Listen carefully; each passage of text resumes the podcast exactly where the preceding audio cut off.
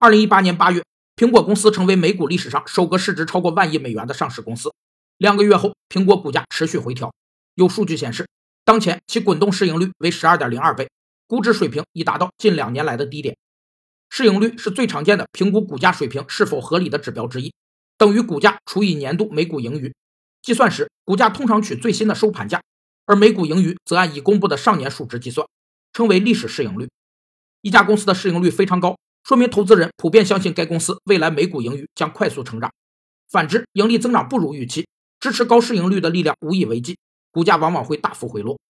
通常，市盈率在零至十三之间表示价值被低估，在十四至二十之间表示正常水平，在二十一至二十八之间表示价值被高估，而超过二十八则反映股市出现投机性泡沫。